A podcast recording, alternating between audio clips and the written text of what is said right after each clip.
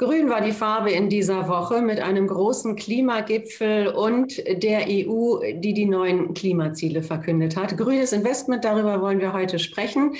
Einmal mit Alfred Maidorn vom Anlegermagazin Der Aktionär und Dirk Kunert von Morgan Stanley. Ja, die EU, die sagt, ähm, sie will grüne Investitionen fördern. Also Anleger, die künftig in ein Beratungsgespräch gehen, die sollten sich vorher überlegen, wie die Ökobilanz des Depots aussehen soll. Denn danach werden sie jetzt künftig gefragt. Äh, Dirk Grunert, was kann sowas denn bringen? Also was muss es erstmal bringen? Es ist tatsächlich so, dass wir natürlich sehr viel mehr Investments benötigen, um die Klimaziele zu erreichen. Wir bei Morgan Stanley haben eine Studie rausgegeben, dass tatsächlich dafür erforderlich sind 50.000 Milliarden bis 2050 an Geldern in die ähm, in die sogenannten ESG-Themen, also in die Umwelt-, sozialen und Governance-Themen fließen muss. Und da muss man sich überlegen, woher kommt das Geld? Und da gibt es natürlich verschiedene Anreize. Also Unternehmen müssen ja erstmal profitabel sein. So, und die Profitabilität ist natürlich unterschiedlich gegeben. Als erstes könnte man sagen, na, es ist einfach günstiger, Ökostrom zu verwenden. Aber da sind wir tatsächlich nicht. Das heißt, es müssen andere Anreize geschaffen werden, und zwar für den Investor als auch für die Unternehmen, eben Gelder dafür bereitzustellen, um diese Klimaziele zu erreichen. Hm. Herr Maidorn, ist denn so etwas ein Anreiz? Äh, schärft es das Bewusstsein, wenn die Anleger danach gefragt werden? Oder fühlen die sich vielleicht auch gedrängt in äh, grüne Investitionen, wenn sie von den Beratern gefragt werden? Ich glaube nicht, dass sich da jemand drängen lässt. Also grundsätzlich mal ähm, glaube ich auch nicht, dass jemand äh, auf seine Ökobilanz des, des Depots schaut.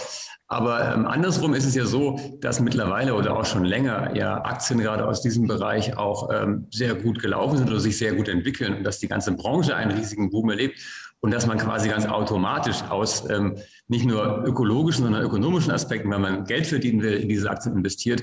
Und ich glaube, das kommt ganz von alleine. Und dieser Bereich wird immer wichtiger werden, denn was wir ja erleben jetzt verstärkt mehr denn je ist eine, eine der größten Disruptionen unseres Planeten, nämlich die der Energiebranche ähm, weg vom Öl, weg von Kohle hin zu Erneuerbaren. Und ähm, tatsächlich, ich habe auch eine Studie, da ist ein ähnlicher Betrag genannt, 70.000 Milliarden, die wir brauchen, äh, um 2050 äh, fast CO2-neutral oder CO2-frei zu werden sogar. Und ähm, dieser Trend ist da und den werden Anleger umsetzen. Ob die jetzt nun gefragt werden oder nicht, ist, glaube ich, dann zweitrangig. Ich finde, das ist ähm, eigentlich gar nicht erforderlich. Aber äh, Herr Maidon, die EU, die braucht natürlich auch Geld, um diese grüne Welle sozusagen durch die europäischen Länder zu schicken. Äh, dementsprechend, ja, die Anleger haben das Geld, das investiert wird. Ähm, steckt da nicht irgendwo doch der Hintergedanke äh, dahinter, dass eben das Geld in diese Anlagen fließen soll, mit etwas mehr Nachdruck? Also mittlerweile ist es ja so, dass, dass äh, viel erneuerbare Energie, gerade auch Solarstrom, ähm, ja auch schon ökonomisch sinnvoll und günstig ist. Ähm, es gibt keine günstige, keinen günstigeren Strom als Solarstrom. Produktionskosten von teilweise zwei Cent pro Kilowattstunde, in Deutschland fünf Cent pro Kilowattstunde. Günstiger als Kohle oder Gas oder alles andere. Ähm, die Speicherbarkeit muss man noch lösen, klar, das kostet nochmal Geld. Und natürlich wird man auch Geld benötigen, aber es sind jetzt so viele auch Anleihen auf den Markt gekommen, ähm, ohne staatliche Unterstützung. Die sind gekauft worden von den Anlegern wie verrückt. Ähm, also da braucht es eigentlich gar nicht mehr so viel Anreiz. Das läuft von alleine. Wenn da jetzt natürlich noch ein bisschen was dazukommt, ist es ganz nett, aber es ist jetzt nicht unbedingt gebraucht, glaube ich. Wir brauchen also viel, viel Geld für all die, die grünen äh, Technologien zum Beispiel, Herr Grunert. Ähm, es sollen auch 50.000 Firmen oder mehr jetzt auch über Nachhaltigkeit äh, ja berichten, also das irgendwo erkenntlich machen, wie die Nachhaltigkeit, wirtschaftliche Nachhaltigkeit des Unternehmens ähm, aussieht. Dabei spielen ESG, diese Buchstaben, eine immer größere Rolle. Vielleicht können Sie die Zuschauer nochmal aufklären, was, das, was diese Buchstaben bedeuten. Ja, sehr gerne. ESG steht erstmal einmal für äh, Environment äh, und Environment halt Umweltthemen. Das heißt, tatsächlich gucken wir einfach auf die Umweltbilanz von Unternehmen. S ist Social, also es ist auch sehr, sehr wichtig, wie das Sozialgefüge eines Unternehmens ist, also soziale Verantwortung innerhalb eines Unternehmens. Und das dritte, das G steht für Governance. Und das ist tatsächlich die Verantwortung eines Unternehmens gegenüber den eigenen Mitarbeitern. Und das wird natürlich immer wichtiger und das sollte eigentlich jedes Unternehmen von natürlich auch machen. Was sind die Vorteile? Naja, man hat sehr viel bessere Mitarbeiter, weil die sehr viel mehr an Unternehmen hängen, weil man sich viel mehr um die Mitarbeiter bemüht. Ähm, und natürlich, wenn man auch äh, gerade solche sozialen Umweltthemen und die Governance alles einhält, dann hat man auch weniger Risiken. Warum hat man weniger Risiken? Naja, weil man sich immer wieder mit den Themen beschäftigt und halt Gefahren, die natürlich Risiken sind und was dann im Endeffekt natürlich auch teures Kapital für Unternehmen bedeutet, reduzieren kann. Und das sind natürlich dann auch vom Unternehmen natürliche Mechanismen, dass man sich daran hält. Und das sind die Sachen, die schon gemacht werden. Dass jetzt weitaus mehr Unternehmen als äh, momentan sich solchen Themen gibt, das soll einfach für weitere Transparenz sorgen, also dass man bessere Vergleichbarkeit schafft. Und ganz sicherlich, Schaden tut sowas ja nicht. Auf keinen Fall. Dann können sich also Anleger daran orientieren und ähm, eben herausfinden, wie grün die Unternehmen sind. Ähm, Herr Grunert, noch ganz kurz, welche Branchen, wir haben gerade schon über die ähm, Energiewende gesprochen, vielleicht auch Transport, wo liegen denn jetzt die großen Potenziale? Ach, das ist tatsächlich ganz mannigfaltig. Also da, da, können wir tatsächlich sagen, na klar, Energie ist das Offensichtliche. Im Moment werden 20 Prozent erneuerbare Energie schon weltweit ähm, gefördert, aber wir brauchen 70 Prozent. Das heißt, da muss natürlich einiges noch wachsen. Wir müssen viel Kohlekraftwerk ausstellen und Solaranlagen, Windanlagen, alternativen Biogasanlagen bauen, um tatsächlich da klimaneutral zu werden. Aber es gibt auch ganz andere Themen, die sehr viel wichtiger sind. Nehmen wir uns nur die Bevölkerungsdichte an, die bis 2050 auch nochmal deutlich steigen wird. Was bedeutet das? Wir brauchen deutlich mehr Essen und Essen ist auch ein CO2-Treiber. Gerade wenn wir uns Fleisch angucken, also ein Kilo Fleisch produziert eine Menge an CO2. Wenn mehr Menschen kommen und gerade jetzt auch Menschen mehr Fleisch verlangen, dann muss man effizienter werden, gerade in der Herstellung des Essens auch und da halt auch solche Themen machen. Aber es ist tatsächlich auch in Banken. Also auch wir sind da nicht ausgeschlossen von. Auch wir haben CO2-Ziele. Und was können wir tun? Naja, wir benutzen zum Beispiel die Energie von unseren Computern und unsere, unsere Büros zu zu heizen. Wir versuchen Paperless Office zu machen, also dass wir nichts mehr drucken, sondern tatsächlich das online lesen. Also es gibt auch viele Sachen, die jedes Unternehmen machen kann, um da beizutragen. Mhm. Und Herr Maidon, für welche Branchen brennt denn Ihr Herz? Sie sagten schon im Vorgespräch, dass äh, grüne Investments also wirklich auch eine Herzensangelegenheit äh, von Ihnen ist. Äh, auf welche Branchen schauen Sie genau? Auf welche Firmen? Auf welche Bereiche? Also ich bin ja schon lange ein Freund von, von Solarstrom, natürlich auch Windenergie, aber Solarstrom finde ich fast noch interessanter, weil es eher so einfach ist. Ähm, ich lege ein, ein Modul irgendwo hin oder baue es irgendwo auf, das steht dann da 30 Jahre und das erzeugt vollautomatisch Strom.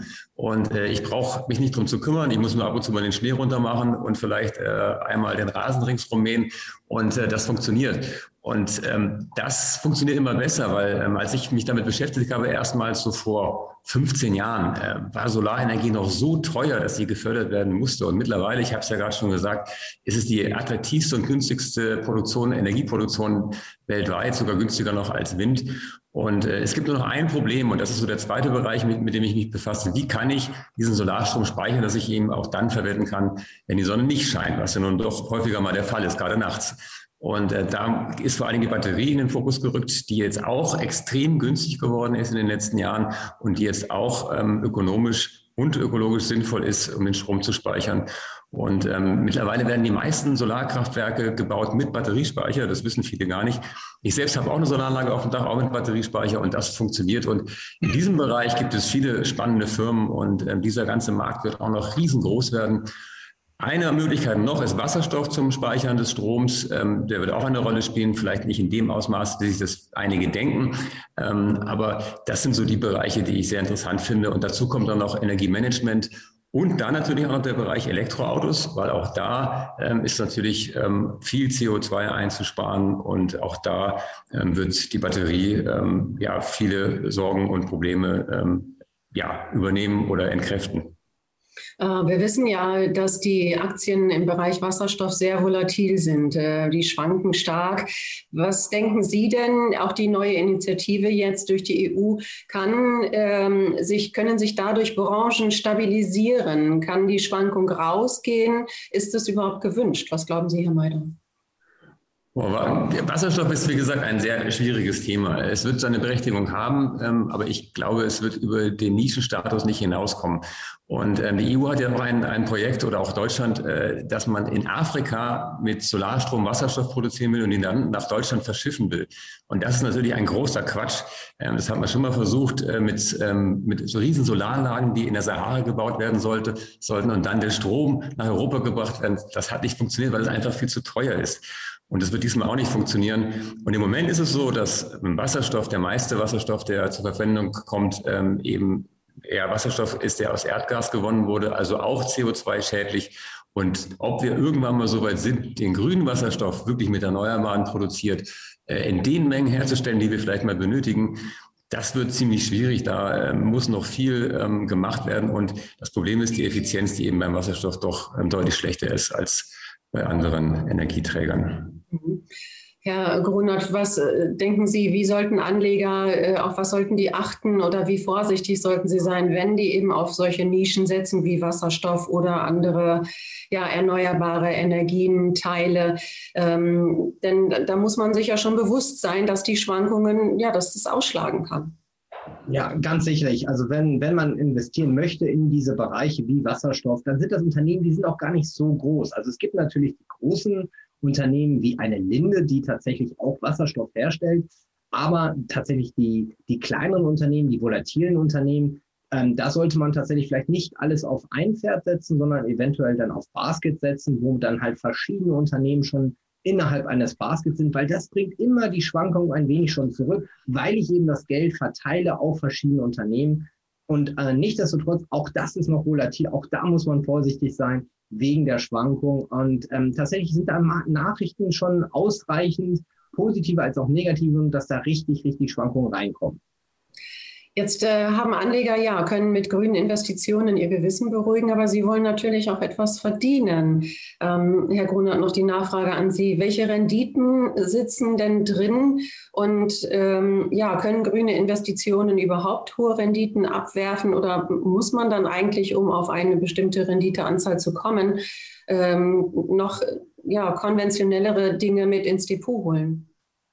Also ganz sicherlich sollte man ähm, Unternehmen sehen, die tatsächlich die ähm, äh, ähm, klimaneutral sind oder klimafreundlich sind, die solche Themen ernst nehmen, ESG-Themen ernst nehmen. Die sollte man erstmal positiv betrachten, weil sie eben auch weniger Risiko haben. Und man darf nicht verkennen, momentan ist ungefähr das, das Volumen, was monatlich investiert wird weltweit in diese Unternehmen, sind circa 50 Milliarden pro Monat. Und das muss nochmal steigen, um tatsächlich diese großen Zahlen wie 50.000 Milliarden bis 2050 erreichen zu können. Das heißt, es wird mehr Geld reinfließen. Wenn mehr Leute mehr Geld investieren in solche Themen, dann sollte das natürlich auch dafür sorgen, dass die Nachfrage steigt und natürlich dadurch auch die Preise steigen werden. Und man darf nicht verkennen, es kann durchaus oder es ist auch ein Vorteil für ein Unternehmen, weil man eben Risiken, Kosten und halt in Zukunft investieren kann. Deswegen ähm, kann man Anlegern eigentlich nur empfehlen, sich mit diesem Thema auch auseinanderzusetzen in die Zukunft investieren, aber auch profitabel investieren. Herr Maidorn, wo sind, äh, ja, was sind so Ihre Lieblinge? Wo sehen Sie ganz großes Potenzial eben auch, um hohe Renditen einzufahren?